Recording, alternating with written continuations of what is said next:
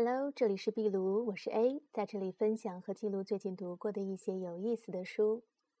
我在学跳舞，老师是个男生，跳起舞来千娇百媚，让我们这群女学生很是羡慕嫉妒。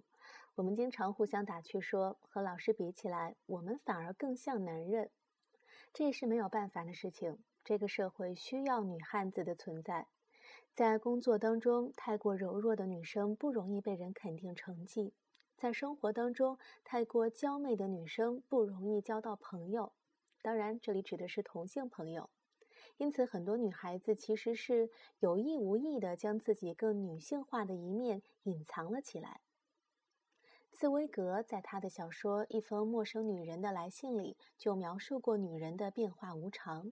他说：“不少女人都是为别人的情绪所左右的，别人如果追求她，她就美丽。”和才智之士在一起，他就才气横溢；有人向他谄媚，他就傲气冲天；若是有人钟情于他，他就坠入爱河。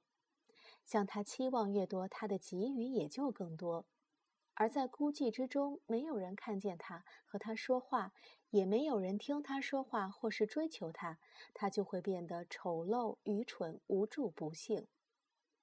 初看会觉得茨威格这是在说女人的坏话呢，但是稍微想一下就会发现，变化无常也并不是一件坏事儿，关键是怎么样收放自如，把握好度。